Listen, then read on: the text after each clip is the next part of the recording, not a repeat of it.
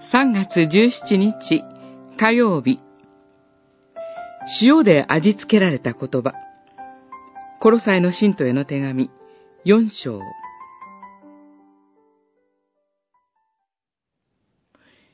いつも塩で味付けられた心よい言葉で語りなさい。そうすれば、一人一人にどう答えるべきかがわかるでしょう。四章六節パウロはいつも塩で味付けされた心よい言葉で語りなさいと言います。あなた方の言葉がいつも親切で興味を引くものであるように、塩で味付けられた優しい言葉を使いなさい。という翻訳もあります。料理をするとき、一番重要な味付けは塩味です。いろいろな調味料がありますが、塩を入れないと、全然美味しくならないことがよくあります。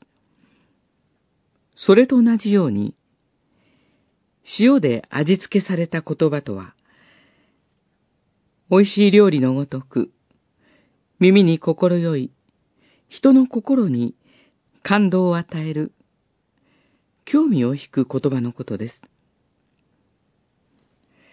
そのような言葉を語ることはもちろん簡単なことではありません。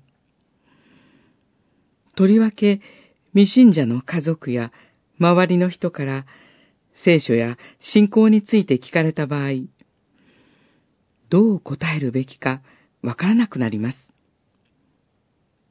自分の言葉の乏しさに切ない限りです。